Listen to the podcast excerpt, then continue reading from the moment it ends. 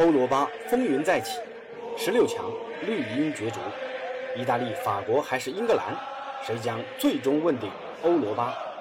欢迎来到八哥说球，咱们一起说说球。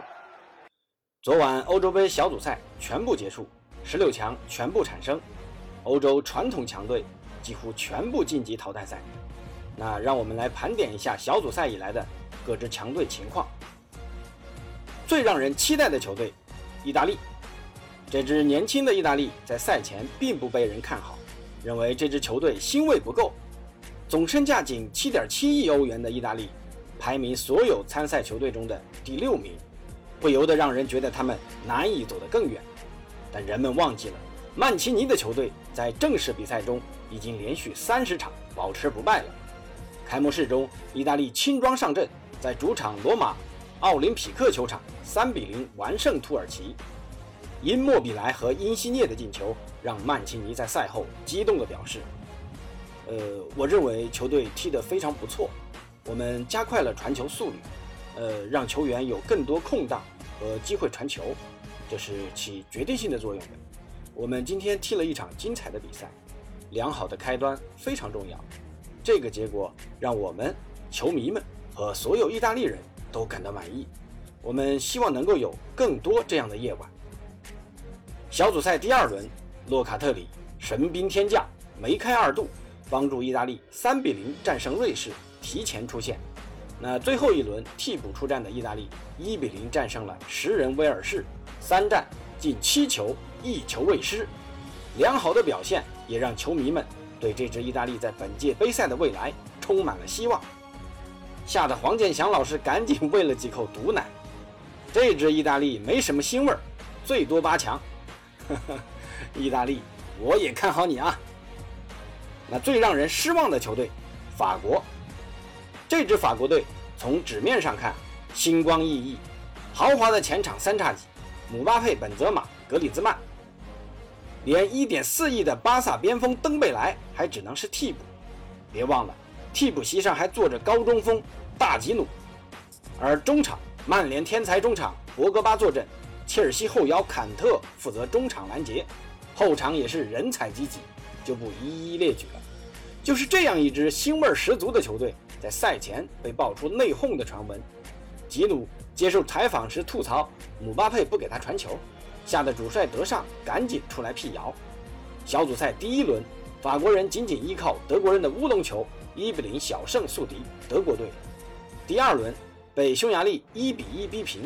那最后一轮，依靠六年来首次回归国家队的本泽马的两粒进球和葡萄牙战成二比二平。那备受关注的姆巴佩三场比赛除了制造一个点球以外毫无建树。巴萨边锋登贝莱更是仅仅上场三十分钟就受伤下场。真所谓台上十分钟，台下十年功啊！小登啊！你可长点心吧。另外一名巴萨前锋格列兹曼虽然在第二轮打入法国队唯一进球，避免了输给匈牙利的窘境，但整个小组赛来看，发挥的作用极为有限。昔日的突破和跑动侧翼都没有发挥出来，反倒是曼联中场博格巴的发挥极其出色，中场指挥官的名头当之无愧。而在欧冠大杀四方的坎特，在欧洲杯赛场也失去了神奇的光环。多次正面对抗拦截都无功而返，甚至出现多次被拦截和传球失误，这样的整体表现，让人对赛前夺冠大热门法国队不免心生失望。最令人意外的球队，丹麦，首轮比赛国米中场埃里克森的突然意外让人猝不及防，这也导致丹麦的首轮输球。那次轮面对强大的欧洲红魔比利时，在率先进球的情况下，未能守住胜局。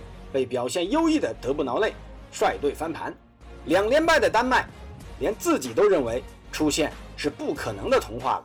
但末轮面对小组第二的俄罗斯，丹麦人众志成城，四比一击败强大的俄罗斯，成功逆袭，成为欧洲杯历史上唯一一个两连败仍能晋级的第一支球队。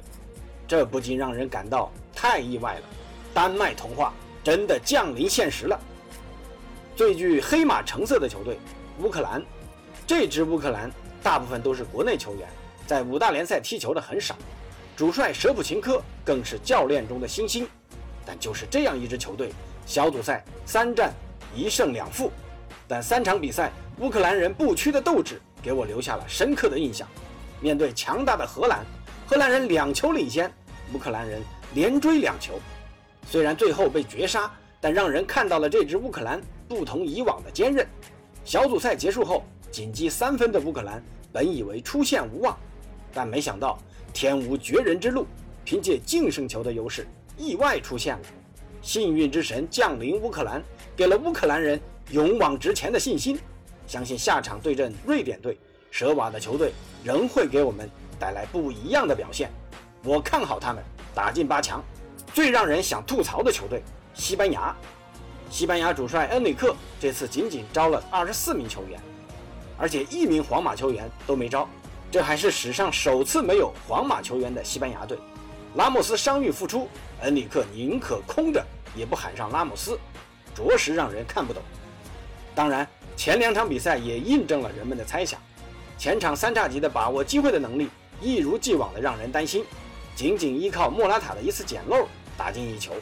空有百分之八十八的平均控球率，却始终转化不了进球，让人看得昏昏欲睡，不免让人想狠狠地吐槽一番。所幸，第三场布斯克茨的回归，那并非一根筋的恩里克果断变阵，莫伦五比零战胜斯洛伐克，回击了外界对他的批评。但不管怎样，锋线绵软无力，却始终找不到进球靴的西班牙，还是想还是让人。忍不住的想吐槽，那最让人感到困惑的球队，英格兰。传统的英格兰奉行高举高打的长传冲吊，但这届英格兰在主帅索斯盖特的率领下一改过往，打起了传控足球，但多为无聊的后场倒脚和回传。在英超大杀四方的金靴哈里凯恩来到英格兰阵中，仿佛消失了一般。三场比赛无进球无助攻，还多次丢失极佳的进球机会。表现极其低迷，不禁让人想起未招之队中的林皇。但就是这样，英格兰三场小组赛一场未输，小组头名跻身淘汰赛。但淘汰赛面对宿敌德国队，这点也让人感到困惑。本来战平捷克队也可以小组第二出线，但实诚的斯特林快乐了起来，不管不顾，硬是让英格兰稳居第一，导致如今过早的面对强敌。德国人，哎呀，真是搞不懂啊！那最让人感到放心的球队，比利时，欧洲红魔三场小组赛全胜，提前出现了，每场比赛总是早早的锁定胜局，而且随着德布劳内、阿扎尔的逐渐康复回回归，给了球迷们更多的信心，特别是丁丁啊，第二轮正是丁丁的一传一射，比利时才能逆转丹麦。比利时的众多巨星状态也正火热，三场小组赛总有关键先生站出来带领比利时走向胜利，让球迷倍感心安。那最让人牵肠挂肚的球队，德国和葡萄牙。德国队首场小组赛以一粒乌龙球输给法国，在死亡之组稍落下风，一时间很多人都担心德国队无法出线。但第二轮小组赛。德国人四比二大胜葡萄牙，又把球迷的心拉了回来。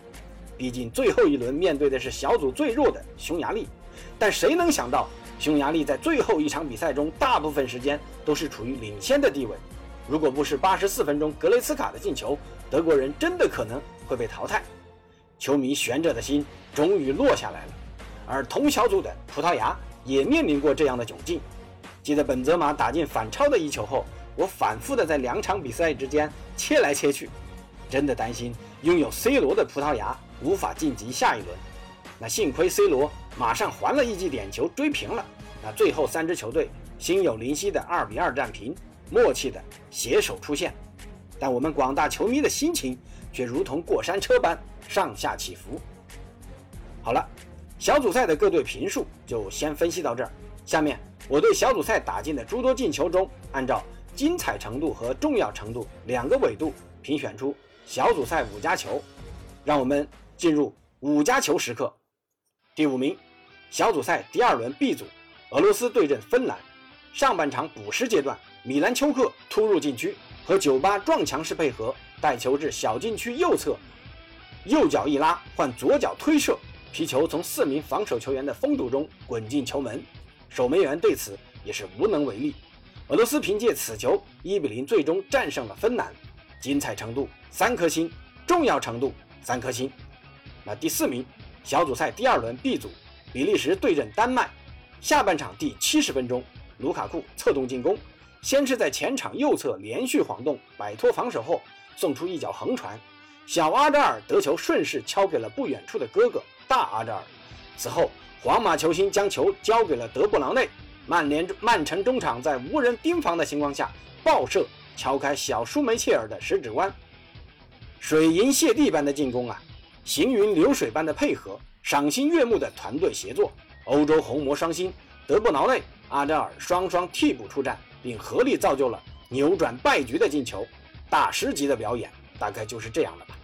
那精彩程度四颗星，重要程度三颗星。第三名。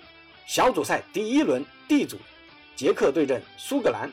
下半场刚开始，第五十四分钟，希克在中场接球后，看到苏格兰守门员位置靠前，直接起脚吊射入网，四十五点五米，这也创造了欧洲杯自一九八零年以来最远的进球纪录。